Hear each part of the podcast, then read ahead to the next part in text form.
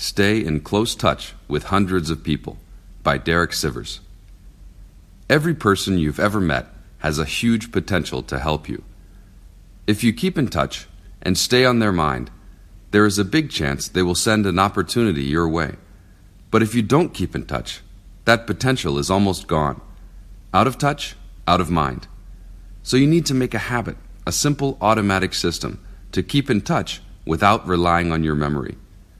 Use a contact manager app to label everyone in a category like this A. Very important people. Contact every three weeks. B. Important people. Contact every five weeks. C. Most people. Contact every few months. D. Everyone else. Contact once a year to make sure you still have their correct info. Contact them just to say hello. Ask what's new. Find out how things are going with them. See if you can help them in any way. Don't ask a favor unless you've already been in touch recently. It's a little insulting to contact someone you haven't talked with in a long time just to ask a favor.